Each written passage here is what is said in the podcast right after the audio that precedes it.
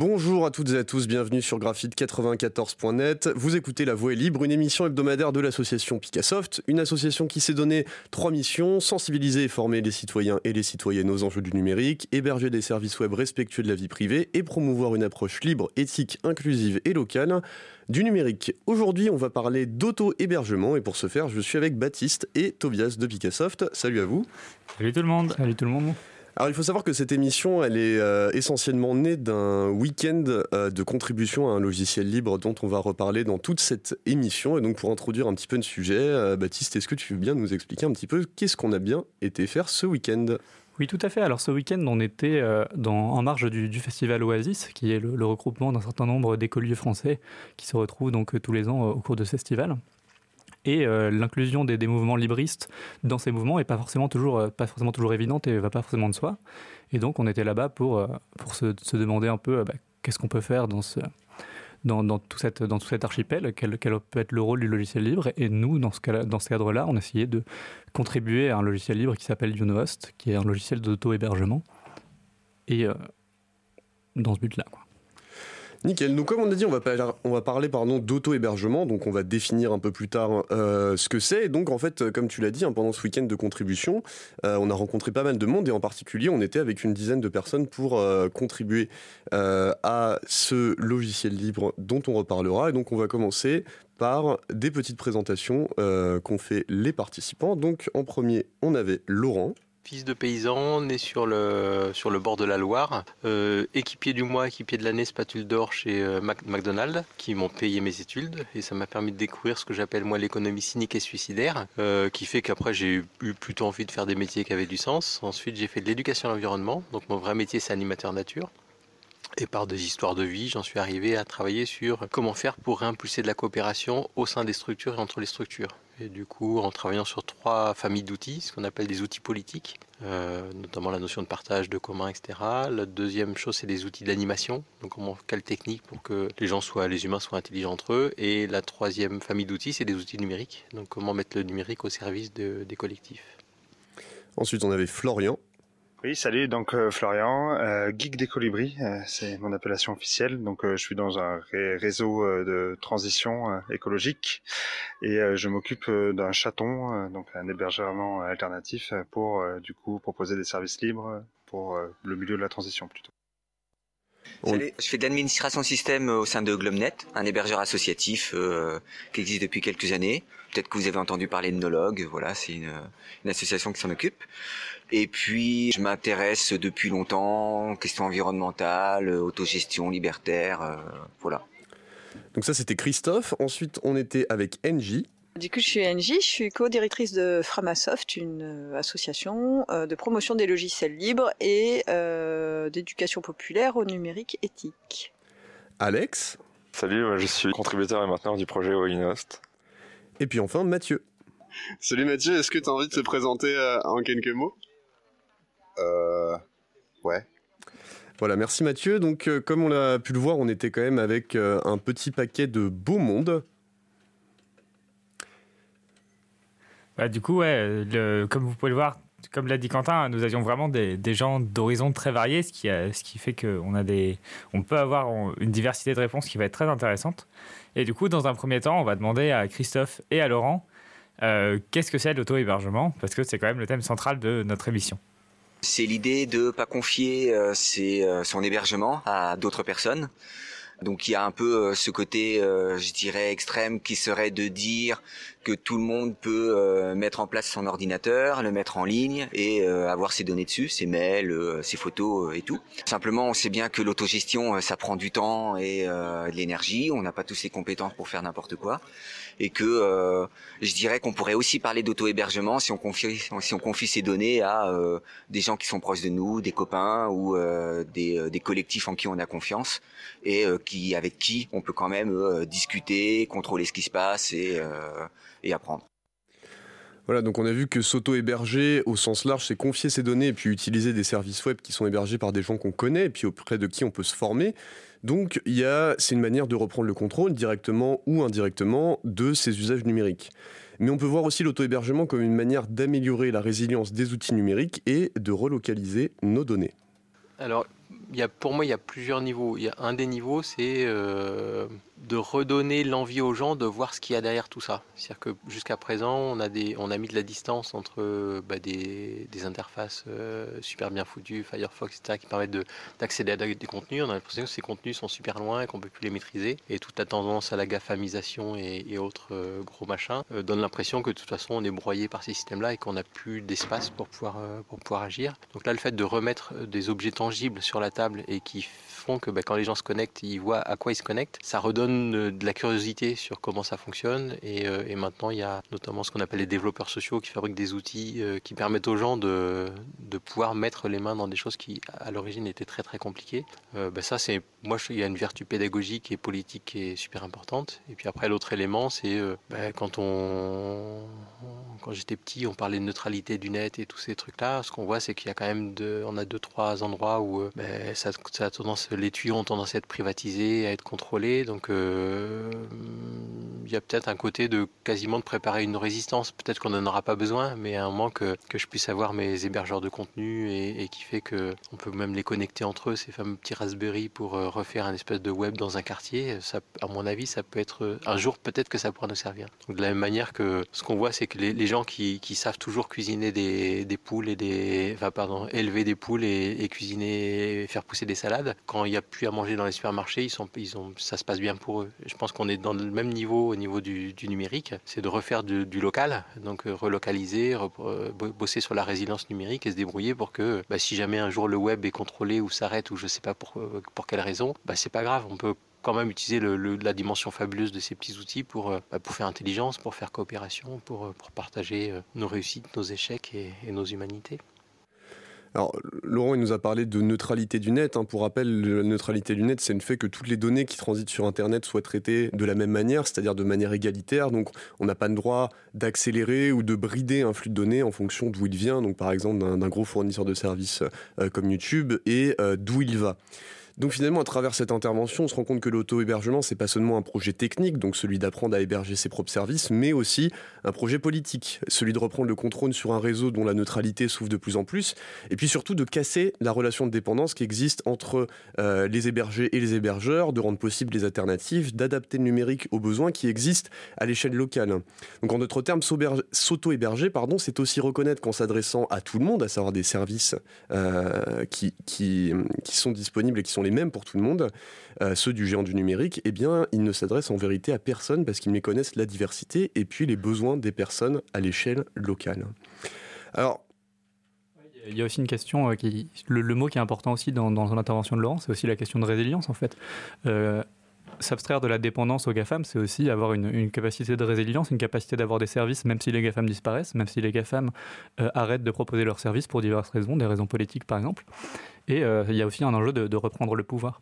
Et un enjeu de, reprendre le pouvoir, c'est aussi euh, ce qu'on peut retrouver dans les chatons. Et donc on peut peut-être se demander euh, par, par, là même, c'est quoi la différence entre s'auto-héberger et être un chaton? Est-ce qu'il y a une différence politique, technique, etc.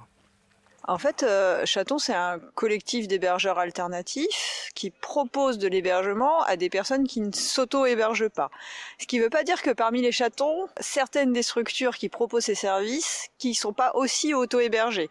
Mais pour être chaton, il n'y a pas besoin de s'auto-héberger. On peut avoir des serveurs distants, c'est pas un souci. Et on peut s'auto-héberger sans être chaton. Donc c'est un choix qui n'a pas grand-chose à voir avec le collectif en, lui-même. Euh, c'est juste une façon de faire euh, différente. Euh, voilà. Et donc parmi les gens, parmi les structures qui font qui font partie du collectif Chaton, il y en a, je pense, un quart à peu près qui du coup sont sur des systèmes d'auto-hébergement. Donc finalement, on pourrait s'accorder pour dire que l'auto-hébergement, c'est d'abord le fait de maîtriser les services que l'on propose bah, à soi ou aux autres. Donc on sait où sont les données, on peut choisir quel logiciel on propose, on peut le paramétrer, on peut le mettre à jour, etc. Donc on est en somme en total contrôle sur le service lui-même. Mais ce qui va peut-être faire aussi une différence avec, euh, avec les chatons, c'est aussi la maîtrise du matériel sur lequel sont installés les services. En effet, quand on auto-héberge euh, quelque chose, l'ordinateur sur lequel sont installés les services, eh bien, il nous appartient. On n'a pas loué euh, de la puissance du calcul, du stockage. Donc, c'est-à-dire, on n'a pas loué un ordinateur à un fournisseur comme on en trouve euh, en France avec Gandhi ou OVH. On pourrait dire, si on le voulait, euh, on pourrait prendre notre petit ordinateur et puis l'emmener partout avec nous et le brancher où on veut. Donc finalement, ça nous amène à se poser la question de quoi est-ce qu'on a besoin au niveau matériel pour s'auto-héberger? Actuellement, euh, pour de l'hébergement, on passe plutôt par un service tiers qui va nous louer une machine quelque part sur Internet. Et donc plutôt que de louer une machine sur Internet, on va soit récupérer une vieille machine qu'on a chez soi, soit acheter peut-être des toutes petites machines. Donc il y a des, micro-ordinateurs, des Raspberry Pi ou des petites cartes euh, qui sont qui prennent pas de place, qui consomment très très peu et qui suffisent à faire tourner euh, des, des, logiciels pour et des services pour pour s'auto-héberger. Alors on a cité euh, le Raspberry Pi comme micro-ordinateur, mais euh, il y en a d'autres. Est-ce que euh, quelqu'un veut nous dire un peu à quoi ça ressemble, combien ça coûte, est-ce qu'on peut facilement s'en procurer? Ouais, donc en fait le, Raspberry Pi c'est un tout petit ordinateur qui, tient dans une poche en fait. Alors les, dernières générations ça coûte 70 euros, mais si vous en prenez des un peu plus, vieux, vous pouvez vous en sortir pour 40-50 euros pour, avoir pour pouvoir héberger tous vos services ad vitam aeternam. Le deuxième coût étant votre connexion Internet. Mais cette connexion Internet, souvent vous l'avez déjà parce que bah, vous êtes utilisateur d'Internet euh, souvent. Euh, donc c'est un tout petit ordinateur sur lequel qui est assez puissant pour faire tourner euh, un Linux assez simpliste, un Linux assez, assez sans, sans autre chose que de quoi, que de quoi héberger et qui peut vous permettre d'héberger tous vos services. Donc voilà. Puis le fait que ce soit petit, il y a aussi un aspect, euh, on va dire, de, la mobilité. Quoi. Un, micro-ordinateur, bah, ça peut presque s'emmener euh, dans sa poche, se brancher sur n'importe quel réseau. Donc avec euh, ce genre d'outil, on en reparlera, mais on peut imaginer être un espèce d'auto-hébergeur itinérant. On maîtrise finalement la chaîne d'hébergement de, de, A à Z, modulo peut-être la connexion Internet.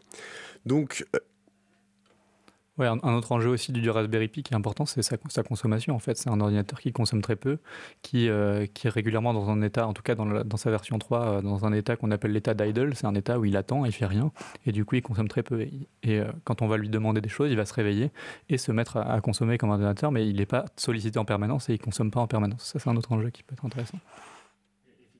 Pour vous donner des quelques chiffres, une Raspberry Pi en état donc idle, comme disait Baptiste, c'est une histoire de consommation de 1 ou 2 watts. Alors que, et quand il va être en, phase de consommation intense, il peut monter à 4, 5, 6 watts. Mais si on prend par exemple un ordinateur, ça va être plutôt aux alentours de 40, 50 watts, voire même euh, facilement, ça peut monter à 80, 90 watts si on a un ordinateur un peu puissant avec un bon écran. Donc effectivement, on l'a vu, hein, ça a pas mal d'avantages puisque c'est assez peu cher, la consommation énergétique elle est assez euh, limitée, en tout cas elle est moindre que celle des ordinateurs classiques, et puis on peut se balader avec. Donc on pourrait se demander, bah, est-ce qu'on peut faire tourner des services dessus à destination des autres? Eh bien la réponse est oui. Et la prochaine question, c'est de se demander, mais de quoi est-ce qu'on a besoin euh, au niveau logiciel? Puisque ok, on une fois qu'on a notre micro-ordinateur, euh, on, est paré pour s'auto-héberger, mais qu'est-ce que ça veut dire concrètement? Que ce soit chez les chatons ou chez les gros fournisseurs de services, mais il y a énormément de manières différentes de créer un service accessible à soi ou aux autres. Aujourd'hui, on va plus particulièrement parler de Why You Know Host, euh, un logiciel qui vise à rendre l'auto-hébergement plus accessible, et c'est justement ce logiciel sur lequel on a contribué ce week-end. Alors qu'est-ce que c'est Why You Know Host? Euh, bah moi, je dirais que Host, c'est un projet qui vise à faciliter l'auto-hébergement. Alors, l'auto-hébergement, c'est le fait de, euh, de gérer soi-même son propre serveur euh, et de, de gérer soi-même ses propres services, euh, notamment Internet et numérique. Euh, donc, un exemple de service typique, c'est vous avez Google Drive pour partager des documents et synchroniser des documents avec vos différents appareils ou vos, équipes de travail. professionnelles ou associatives ou en famille, bah, sur sur un serveur auto-hébergé, vous pouvez installer un, une équivalent qui s'appelle Nextcloud. Et en fait, bah, vous permet d'installer ce genre d'alternative à des services centralisés de manière, euh, on l'espère, relativement simple euh, et accessible à des gens qui ont euh, un peu de connaissances techniques, mais des connaissances techniques relativement enfin, simples et accessibles à des gens qui sont prêts à bidouiller un petit peu, on va dire. Sachant que l'objectif du projet est justement de réduire la barrière technique pour pouvoir maintenir son serveur. C'est vraiment un des, un des enjeux cœur du projet. Euh, bah, Winos peut aussi être présenté comme un, comme un projet euh, militant ou politique dans le sens où bah, on contribue à, à, essayer de fournir des alternatives aux, aux GAFAM, euh, notamment pour euh, enfin voilà créer, créer, un internet décentralisé où les gens sont au contrôle de leurs propres données et où euh, enfin y a, où, basé sur des services éthiques éthiques à plusieurs niveaux Donc là, euh, effectivement, comme Alex vient de nous l'expliquer, vraiment, Unos, l'idée, c'est de dire bah, l'auto-hébergement, c'est complexe parce qu'on fait finalement, on fournit un service qui est, très compliqué et c'est normal qu'il y ait besoin de beaucoup de connaissances techniques. Mais grâce à YUNOS, on va essayer de simplifier ça au maximum. Et ce qui est intéressant aussi, c'est que dans son explication, on revoit bien les, deux visées qu'on avait sur l'auto-hébergement initial, à la fois la dimension technique de bah, il faut des connaissances, et là avec Wayunos on va chercher à le simplifier, et à la fois euh, la dimension philosophique et militante de dire bah, aujourd'hui on veut reprendre le contrôle sur ces, euh, sur ces techniques, sur ces savoir-faire, pour être en mesure d'être indépendant des géants du web par exemple. Alors, pour celles et ceux qui pourraient se demander concrètement qu'est-ce que c'est YUNOS, bah en fait, c'est un système d'exploitation, hein, tout simplement, euh, comme euh, Windows, macOS ou euh, Linux en général. En réalité, c'est un dérivé de Linux qu'on va installer sur son ordinateur, par exemple son micro, sur son micro-ordinateur. Et puis, une fois qu'il est installé, eh bien tout va se faire via une interface graphique. Donc, si je reprends l'exemple qu'a donné Alex, c'est que je veux par exemple installer un Nextcloud, eh bien, je peux l'installer en quelques clics et puis le mettre à disposition de mes connaissances. Donc, si on se base juste là-dessus et que le projet projet Wayunos remplit complètement son objectif, bah, ça voudrait dire que n'importe qui avec une petite culture numérique, hein, sans être informaticien ou informaticienne, pourrait auto-héberger ses services et ses données et les gérer intégralement avec une interface graphique et sans s'occuper des aspects techniques. Alors maintenant, la question qu'on va se poser, c'est est-ce qu'aujourd'hui on en est là? Est-ce que c'est si facile que ça de s'auto-héberger? Euh, Aujourd'hui, les, les, hum, dispositifs qui permettent l'auto-hébergement sont techniquement pas accessible à des personnes qui ont euh, pas de niveau technique dans le numérique. C'est-à-dire qu'on peut avoir une très bonne culture du numérique, mais ça demande quand même quelques opérations techniques qui sont un peu sensibles, genre savoir rentrer des trucs dans un terminal, ce qui fait que ça limite quand même l'accès à une grande partie de la population. Voilà. Donc dans ces cas-là, bah, c'est très bien, c'est pas grave, je peux pas m'auto-héberger, je passe par un chaton qui le fait pour moi. C'est pratique. Alors, s'auto-héberger, ça veut dire que ça reste assez inaccessible aux personnes qui ne sont pas du tout formées à l'informatique, même si c'est plus facile euh, qu'autrefois. Mais à quel point c'est difficile de s'auto-héberger? Non, je pense pas que ce soit facile. Déjà, l'ordinateur, le numérique, c'est complexe.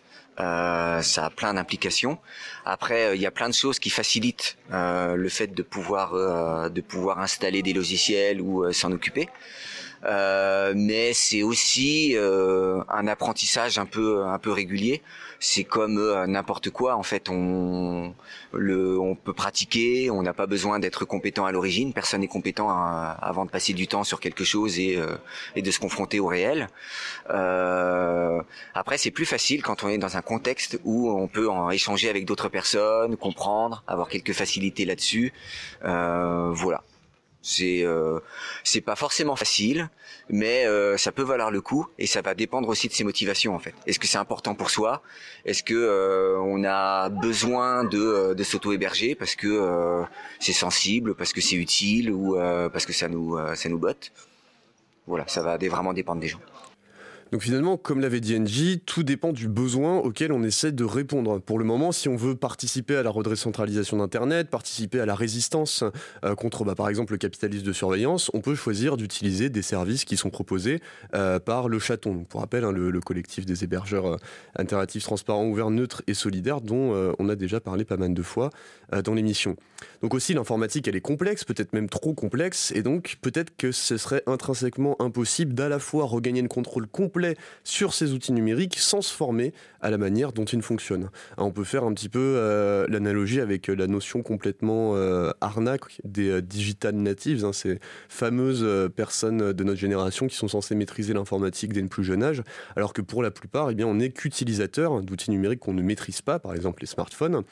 Et donc, par là même, on entretient cette relation de dépendance avec les vrais propriétaires et les vrais producteurs de ces outils, comme les GAFAM. Donc, la question à se poser, c'est est-ce qu'il y aurait un entre-deux à trouver entre l'utilisation euh, de services qu'on ne maîtrise pas et qu'on ne comprend pas, et puis l'auto-hébergement pur et simple euh, de ces services? Pour l'instant, non, mais, de la même manière, moi je me rappelle quand j'ai installé les premières fois Linux sur mon ordinateur, euh, il fallait que j'ai mon beau-frère qui était Bac plus 32 en numérique.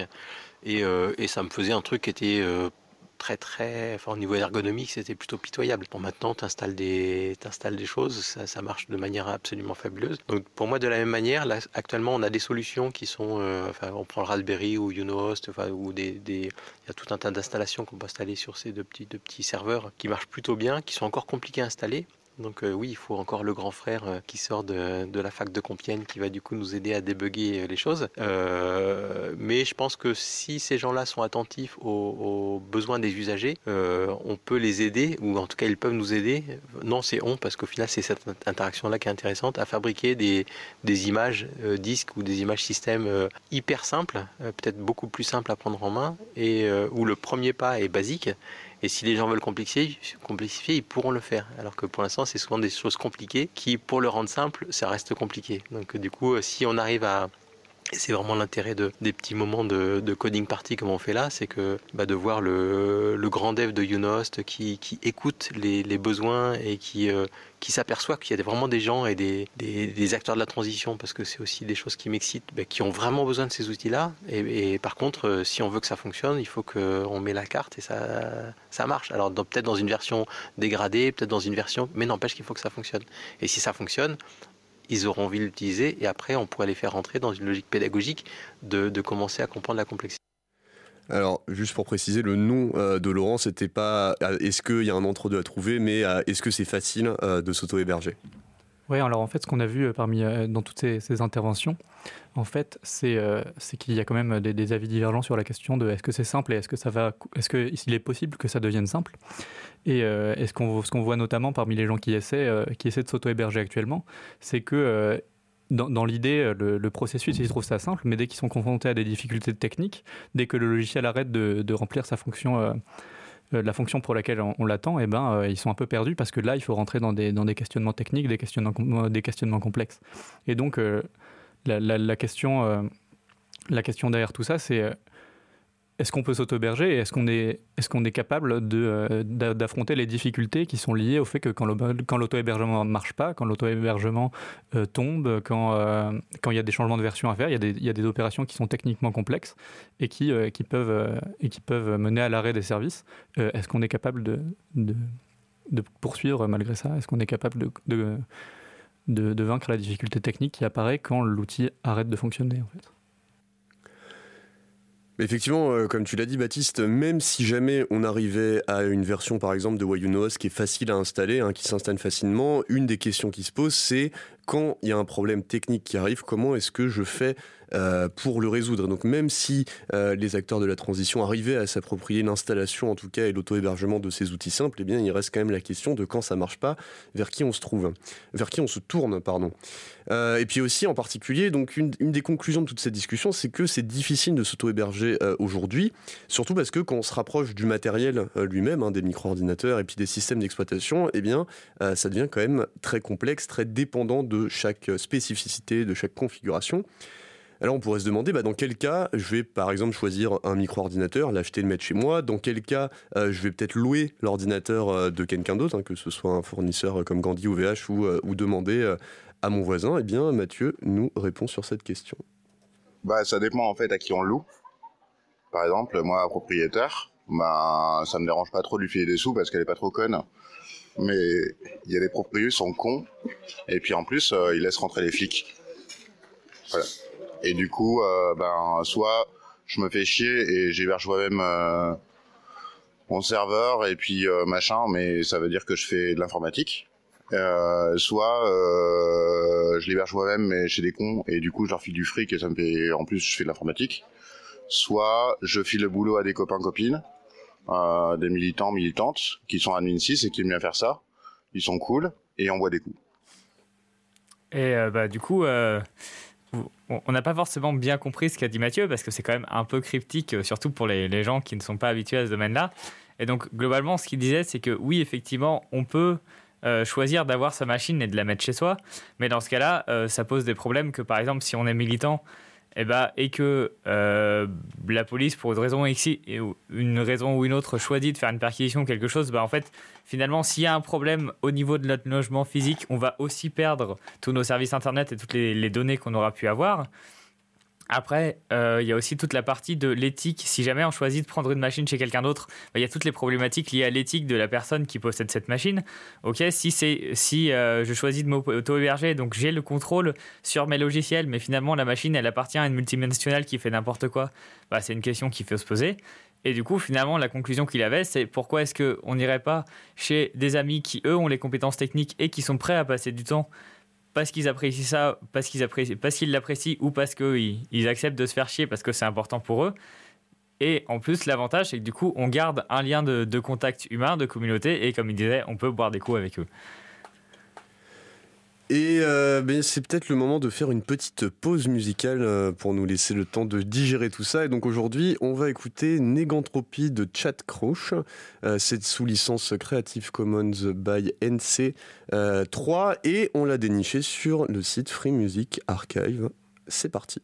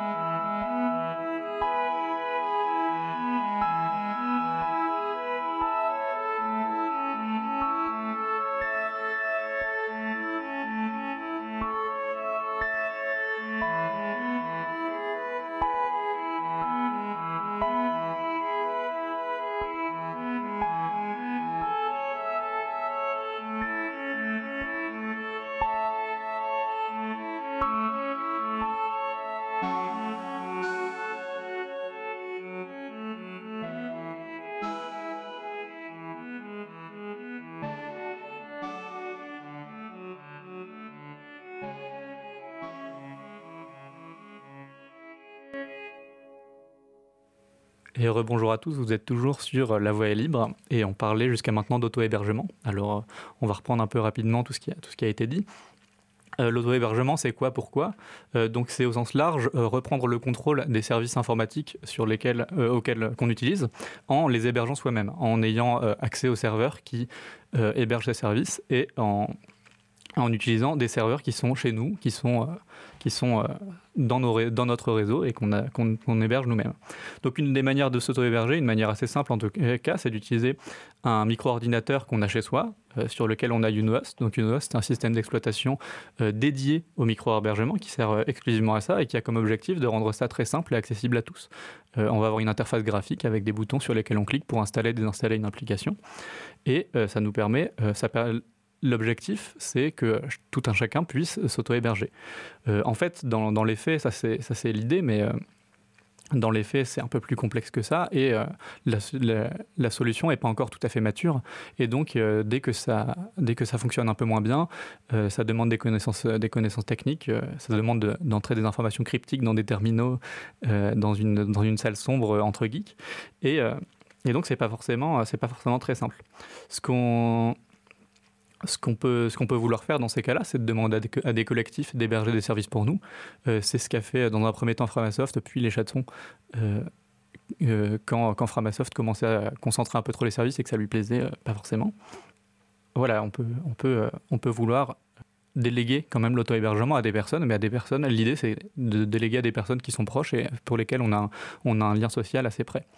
Euh, ce qu'on va voir maintenant, c'est que, euh, c'est que euh, ce que permettent les micro-ordinateurs, c'est un, imaginaire de l'auto-hébergement, mais c'est un imaginaire qui est, qui est bien plus vaste que ça. Et, on peut, et en fait, ça permet énormément de choses d'avoir un petit ordinateur dans sa poche. Et ce que- c'est ce que va nous expliquer Mathieu maintenant. Ben, en fait, il y a plein d'endroits où il n'y a pas d'ordinateur. Et puis, de toute façon, il n'y a pas d'hébergeur. Et puis, il n'y a pas trop de réseau en plus. Et du coup, euh, ben, des fois, en fait, tu peux arriver avec euh, des, dispositifs qui consomment pas trop d'énergie. Puis, en plus, des fois, tu peux les alimenter avec des panneaux solaires ou quoi. Et, euh, et du coup, tu peux, tu peux faire découvrir euh, l'outil informatique à des gens qui en sont privés.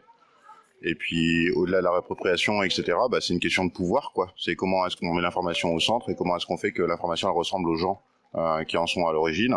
Et euh, voilà, du coup, c'est ça qui a du sens pour moi, quoi.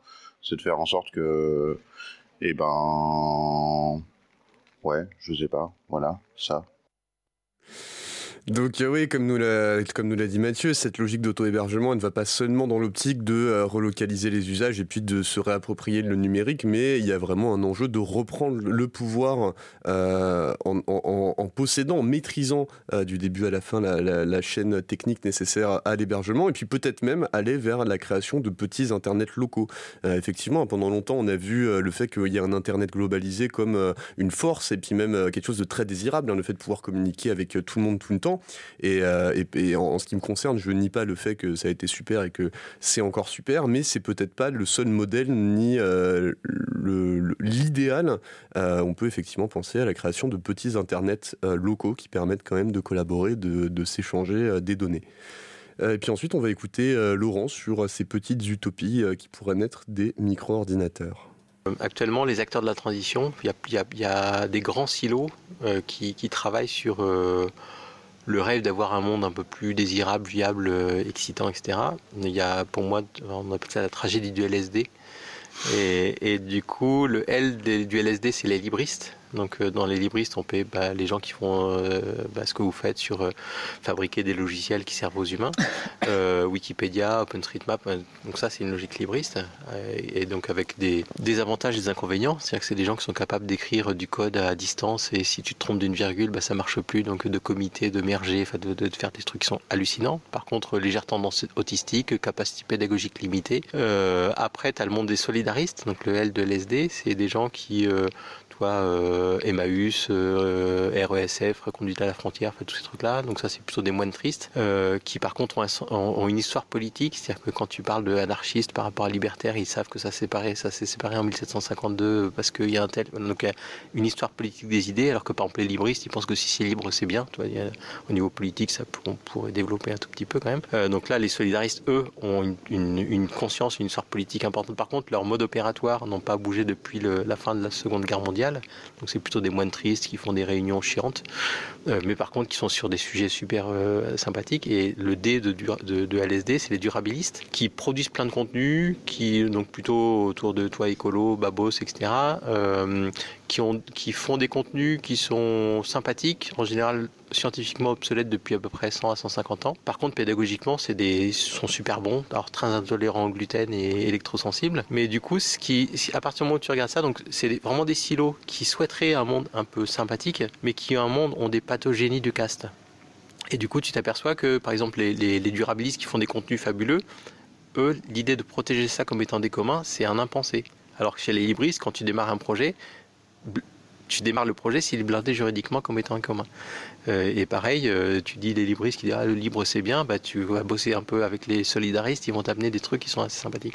Donc l'idée c'est de dire comment on arrive à établir des passerelles entre ces. Et, et donc à un moment, le, le on va dire l'handicap d'un des silos est souvent résolu dans le silo d'à côté. Et, donc là, pour moi, le gros enjeu, euh, si on, revient sur le côté euh, auto-hébergement et Raspberry, etc., c'est qu'on peut imaginer avoir, de la même manière qu'on installe des distributions.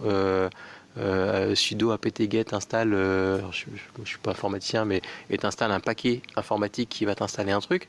Moi, je rêve de faire un sudo apt-get euh, installe MOOC permaculture.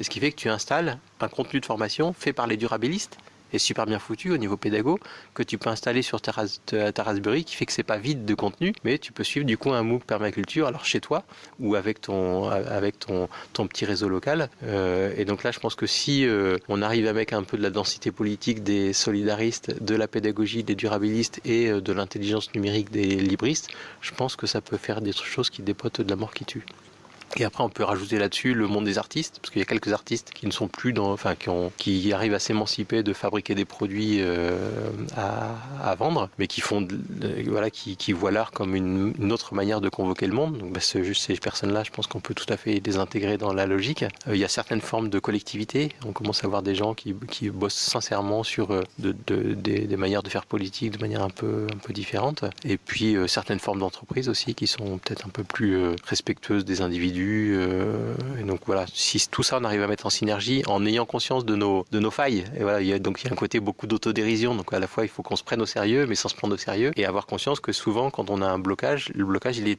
pas chez nous, on ne trouvera pas la solution chez nous, mais dans le silo d'à côté. Et donc peut-être que c'est, moi je trouve dans ces petits objets-là la capacité de, mettre sur un même endroit, voilà, c'est un endroit qui, qui permet de cristalliser de la connaissance, de l'intelligence pédagogique. Et je pense que là, on peut faire des choses qui soient, effectivement, tu mets ça dans ton sac à dos et t'échanges ton, toi, tes, grains de formation ou des grains de contenu euh, que tu as récupérés ailleurs, mais certains que tu aurais créés et qu'on peut synchroniser, qui fait que dès qu'on fait des rencontres comme ici aux Oasis, les mecs ils se synchronisent entre eux en récupérant le. Toi, on fait du merge, mais pas du merge de logiciel, on fait du merge de contenu pédagogique ou d'expériences ou que les gens font dans les Oasis. Bon, bah là, tu fais des. Là, la transition, elle est en, en marche, quoi. Donc effectivement, tout ça, ça a toujours à voir avec la difficulté d'une certaine forme de convergence des luttes, où euh, d'un côté, on va avoir les libristes avec euh, l'ambition d'offrir des outils qui sont respectueux de la vie privée, de pouvoir décentraliser le web, de redonner le contrôle aux gens. Et puis de l'autre côté, on va avoir par exemple les acteurs de la transition mais qui ont des savoirs précieux à partager. Ce qui est super intéressant quand tu discutes avec des développeurs, eux, ils sont vraiment dans le côté auto-hébergement, je branche et puis je vais faire un, service de mail. Euh, donc, je vais me réapproprier les services que les GAFAM nous ont, nous ont piqués. Voilà. Si tu rajoutes la, couche contenu, et du coup contenu interopérable avec euh, du, web sémantique, avec euh, maintenant il y a de, l'activity pub qui permettent de, convertir les formats entre eux. Euh, on donne à une dimension, on n'est plus dans le web des ordinateurs, on est dans le web des contenus. Et ça, du coup, si tu mets de l'intelligence numérique au service du web des contenus, mais tu peux faire des trucs de, effectivement de malade. Et je pense que par rapport aux, quelques petits soucis que rencontrent nos humanités ou notre planète, ben, c'est plutôt nos humanités qui ont des soucis, euh, parce que la planète, elle s'en sortira. Euh, je pense que du coup, d'arriver à mettre, à connecter, euh, à quasiment refaire du web, mais pas du, du web d'ordinateur, de, mais faire du web de contenu, à mon avis, ça peut être super intéressant. Et là, on redonne de la, de la valeur à ces, à ces outils qui sont potentiellement fabuleux. Donc ça permet de donner de la densité aux personnes qui ont fait euh, leur ah, c'est bon, j'installe telle instance, telle instance. Ok, mais c'est pour faire quoi? Et c'est qu'est-ce que tu mets dessus? Donc je pense que ces gens-là ont besoin de densité de contenu et les gens qui font des contenus, ils ont besoin de qu'on leur montre ce que peut faire le web du futur. Enfin, pour moi, on est dans du web du futur ou du web résilient. Ben, je pense que ces connexions-là, elles sont exponentielles en termes de pouvoir d'agir. Donc euh, effectivement, là, on, voit Laurent qui pointe euh, vraiment quelque chose de très intéressant, c'est que avec euh, cette nouvelle, ces, nouveaux micro-ordinateurs, cette nouvelle manière, de, le, fait de pouvoir s'auto-héberger, on arrive vraiment dans une capacité à créer des nouvelles pratiques qui jusqu'alors n'existent pas et qui ne pourront jamais exister dans notre Internet mondial centralisé. Et donc, on peut, donc il y a déjà énormément d'initiatives qui existent aujourd'hui pour, par exemple, arriver en formation avec son propre petit serveur qui va pouvoir héberger ses services et qui va contenir effectivement les contenus de formation, les choses comme ça. Donc, il y a par exemple une Moodle Box qu'on peut configurer pour stocker l'intégralité de nos cours. Arrivé dans la formation, tout le monde se connecte à euh, ce petit ordinateur et peut partager ses, euh, et peut, peut, récupérer les contenus de ses formations. Il y a aussi euh, d'autres projets comme la Pirate Box qui, qui, propose une, un fonctionnement un petit peu dans, dans le euh, sur, euh, de, qui fonctionne à peu près de la même manière, mais avec des logiciels différents. On peut aussi imaginer tout simplement arriver avec son ordinateur à une soirée et avoir euh, son propre système, son, son, propre petit service pour passer des musiques entre tout le monde, et donc avoir un petit service où n'importe qui peut aller venir se connecter sur, la, sur le, micro-ordinateur et commencer à passer la musique qu'il veut. On peut vraiment avoir un, enfin, des, des des possibilités qui sont énormes et surtout qui ne nécessitent pas euh, d'avoir un Internet mondial et une grosse, connexion. Mais euh, qu'est-ce que tu réponds, Tobias, aux gens qui diraient oui, non, mais euh, maintenant on a Internet, c'est globalisé, ça sert plus à rien. Est-ce qu'on a envie de retourner comme dans les années, je sais pas, peut-être même 90 où on se passait des CD sous le manteau Est-ce qu'on a vraiment envie de revenir à l'âge de pierre, blablabla? bla, bla bah, justement, euh, déjà, on a vu tout à l'heure avec Mathieu qu'en fait, bah, il y a des gens qui n'ont pas Internet et euh, que même aujourd'hui, euh, si même en France, il y a encore des endroits où on n'est pas capable d'avoir Internet. Et donc là, on peut venir avec son propre réseau local et donc ne pas être dépendant d'une infrastructure technique. Et on ne sait pas non plus pour combien de temps cette structure elle peut exister, elle pourra fonctionner. Et donc finalement, on crée des alternatives qui seront résilientes et dont on maîtrise la complexité et la capacité à transférer les données entre nous. Puis ce sur quoi je voulais réagir également, c'est qu'il euh, y, a aussi dans le partage des, informations, des musiques, etc., euh, une dimension sociale. Et euh, le fait d'être à proximité de quelqu'un, d'échanger, de dire bah, moi j'aime bien telle musique, d'avoir devant soi le fichier, etc., c'est une dimension, une dimension de, proximité qui est, aussi très intéressante et qui permet un échange de, de contenus musicaux, de contenus pédagogiques, etc., assez riche et, et, en face à face. Et en face à face, donc arriver dans une salle et dire bah voilà, ça c'est toute la musique que j'aime bien, si vous voulez on en discute, ça, ça et donner, pouvoir donner en live des avis, etc. Il y a un côté euh, être dans la même pièce. Ça, c'est une première chose. Et une deuxième chose aussi, euh, tous les services dont on parle là, c'est pas uniquement des imaginaires, c'est euh, des, logiciels qui existent auxquels les gens contribuent. Quand on parle de, serveurs musicaux locaux, il y a des alternatives, il y a des choses qui existent dont on a déjà parlé dans cette émission, comme, comme, comme qui permet ça. The Pirate Box, c'est aussi un projet non maintenu, pensez à contribuer, qui, permet d'échanger des, données de manière locale à des endroits. Moodlebox, pareil, c'est des, des, choses, c'est pas des projets, c'est des choses qui existent vraiment, qui sont, qui sont concrètement là et qui sont, pour le coup, parfois assez faciles à installer. Je pense à des, des images Nextcloud euh, locales, c'est des choses qui sont assez simples à installer. Il suffit de flasher une carte et de lancer et ça marche. Donc au final, il y a tout un tas de raisons de vouloir aussi euh, privilégier ces possibilités de petits internets locaux. Euh, évidemment, on peut se dire que bah, peut-être qu'Internet un jour va s'écrouler ou va être censuré ou ne va plus fonctionner pour euh, une raison ou une autre, même si ça paraît peu probable. Mais tout simplement, il y a aussi le fait de se dire que ça apporte des choses supplémentaires. C'est pas seulement une question écologique ou une question de reprendre le pouvoir. c'est vraiment la possibilité de partager dans un contexte donné avec des outils adaptés. Euh, bah, des contenus, euh, euh, des, services, etc. En fait, on n'a pas besoin d'avoir en permanence un Internet globalisé où dès qu'on fait une requête, ça part en Chine ou aux États-Unis. Donc finalement la question qu'on a posée à tout le monde pour, pour terminer ces petites interviews, c'est si jamais on arrivait à rendre les outils d'auto-hébergement tellement accessibles, tellement simples techniquement que tout le monde pouvait s'auto-héberger, est-ce que tout le monde devrait s'auto-héberger après tout ce qu'on a dit Et euh, effectivement, c'est une question euh, en fait qui est très intéressante parce que là, pendant toute l'émission, on vous a dit voilà, l'auto-hébergement, c'est super, c'est très intéressant. Bon, certes, c'est un petit peu compliqué encore, mais euh, ça offre énormément de possibilités. Mais finalement, vous allez voir dans les réponses qu'on va avoir, comme on a des gens qui viennent d'horizons très différents, qu'en fait, la réponse est extrêmement complexe et donc forcément nuancée. Euh, bah, c'est une question compliquée. Euh, moi, je pense que dans, dans l'absolu, euh, je pense que l'auto-hébergement restera une pratique, euh, une pratique un peu de niche. Euh, mais ce qu'il faut voir, c'est que Wainas permet aussi de créer des hébergeurs locaux qu'on appelle des chatons, des espèces d'amas du numérique. parce que ça permet, ça permet à la fois de s'auto-héberger, mais aussi de créer ce genre de, ce genre de structure un peu à, à échelle un peu plus grande, avec 500 ou 1000 utilisateurs potentiellement, ou voire plus. Euh, et voilà, c'est un bon outil pour faire ça parce que ça permet de simplifier la gestion, ça permet d'avoir une gestion collective du, du serveur, euh, par exemple par une association, par une équipe, une équipe associative. Euh, voilà, donc ça permet de créer des chatons. Euh, je sais pas s'il faut définir ce que c'est un chaton. Euh, mais voilà, mais il y a plusieurs chatons actuellement qui tournent déjà, dansent déjà avec avec Winost. Je crois pas vraiment parce que ça voudrait donc dire qu'on a tous un petit appareil chez soi qui consomme de l'énergie en permanence. Donc ça aurait, c'est un peu le problème aujourd'hui des box par exemple. Enfin, dans les immeubles, tout le monde a sa petite box dans son appartement, alors qu'en fait il suffirait d'avoir euh, deux box pour tout l'immeuble et euh, ça suffit. Voilà, et on le fait pas, hein, donc on pourrait arriver à ça mais c'est vraiment pas souhaitable pour le monde en fait que du coup tout le monde consomme en permanence un serveur connecté euh, du coup euh, branché électriquement. Donc ce serait bien plus intéressant de penser de l'auto-hébergement sur voilà des espaces où plusieurs personnes se mettent sur le même hébergement.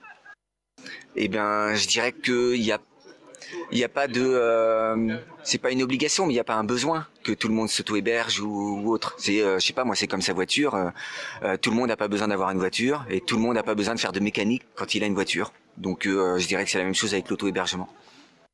Alors moi je pense oui ça serait important, mais sachant que s'auto-héberger ça veut pas dire se couper du monde et n'avoir les données que pour soi, c'est aussi décider de qu'est-ce qu'on met accessible publiquement et qu'est-ce qu'on garde pour soi. Et donc idéalement, euh, c'est vrai que si on veut vraiment euh, être sûr que personne n'accède à nos données, le plus simple c'est vraiment d'avoir l'ordinateur chez soi. Si, si euh, des fois on n'a pas envie que les choses soient toujours disponibles, on peut éteindre l'ordinateur, on a vraiment la main pour faire ce que l'on veut avec. Et voilà, donc moi je pense que oui, ce serait plutôt intéressant que tout le monde s'héberge chez soi aussi pour savoir que ça a un coût, que voilà, que c'est matériel. Il y a des choses qu'on installe, euh, il y, a, il y, a, toutes les données qu'on a, ça prend énormément de place. Donc là, on a la maîtrise. On, on sait aussi quand on abuse, quand on a trop de trucs, il faut faire le ménage. Voilà. Et, après, ce qui est ce qui est intéressant, c'est d'être plutôt dans une logique de recréer un réseau très décentralisé où euh, les données qu'on a chez soi, euh, on les on les on choisit vraiment à, à qui on les partage. Et on peut aussi ouvrir. Ce que je trouve intéressant, c'est que on n'est pas dans une logique d'avoir que ces données personnelles, mais on a aussi, euh, on peut installer des services et donc aussi proposer des choses à petite échelle. Euh, ça peut être très intéressant euh, dans un contexte, par exemple, une, une école qui aurait envie de, de, de faire des choses avec des, enfants. Et eh ben, les données restent dans l'école, mais les enfants ont quand même accès à des choses euh, qui fonctionnent comme Internet. Ils peuvent faire du réseau, peuvent récupérer des choses. On recrée une sorte d'Internet local et ça, je trouve ça très intéressant. Moi, souvent par rapport à ça, je pense que c'est vraiment intéressant de partager sincèrement ces technos-là euh, et de voir ce qu'en font les gens. Moi, après, je pense que les humains sont aussi capables d'être intelligents. Euh, donc, si on leur met ça entre les pattes, il est fort possible qu'il y ait deux trois personnes qui fassent des grosses conneries avec. Ok, on met ça de toute façon dans tout, tout écosystème, il y a des parasites, donc bah, il n'y a pas de problème. Mais euh, si on leur permet de, si on leur donne le pouvoir d'être intelligents, j'ai bon espoir qu'ils fassent des trucs plutôt sympathiques. Bah, on le voit encore une fois, tu reprends euh, Wikipédia, OpenStreetMap, il y a deux trois, deux, trois, deux, trois faits maintenant qui montrent que tu peux faire des choses qui sont, quand, tu mets les humains, tu leur donnes la possibilité d'eux, ils font des choses qui sont plutôt sympathiques et intelligentes. Les, pompiers de la ville de Brest, ils utilisent OpenStreetMap comme carte de référence, parce qu'il n'y a pas plus précis que ça. Donc c'est quand même hallucinant euh, que, des, citoyens qui tout le monde peut modifier, n'empêche qu'il n'y a pas plus précis et plus exact que ça. Et les pompiers, c'est pas des rigolos, donc en opérationnel, ils ont besoin d'avoir la carte la plus à jour. C'est OpenStreetMap. Bah, je pense que si du coup on permet aux gens de, chacun d'avoir, euh, oui, de, goûter à ça et de, leur, laisser la possibilité de faire un peu ce qu'ils ont envie de faire, euh, bah, je pense qu'on peut avoir d'extrêmement belles surprises. En fait, j'en sais rien, quoi. Pour de vrai, ça serait hyper intéressant qu'on arrive à mesurer un petit peu l'impact environnemental du numérique et pas juste le bullshit euh, de, des GAFAM qui disent ah vous inquiétez pas en 2030 de toute façon on arrête de produire le CO2 c'est cool. Euh, mais plutôt qu'on regarde aussi c'est quoi l'extractivisme euh, et un peu ce que disait euh, Roslav euh, euh, c'est ben, comment est-ce qu'y compris on utilise des machines peut-être qui consomment un peu plus hein, mais pour le coup qui ont déjà été produites quoi et qu'on les scrape les machins etc parce que en fait là on continue à produire y compris nos petits Raspberry ou quoi ben en fait ça coûte tellement pas cher euh, d'en acheter pour nous euh, les riches qu'on en achète parce qu'on aime bien avoir des nouveaux jouets. Mais n'empêche que ben à un moment donné il faut quand même extraire ces, matières premières quoi. Et ça c'est l'exploitation et machin et tout. Et du coup pour de vrai si on faisait une étude euh, d'impact en incluant l'extractivisme, je pense qu'on ferait vite le calcul que ben c'est peut-être pas viable quoi à, à long terme quoi.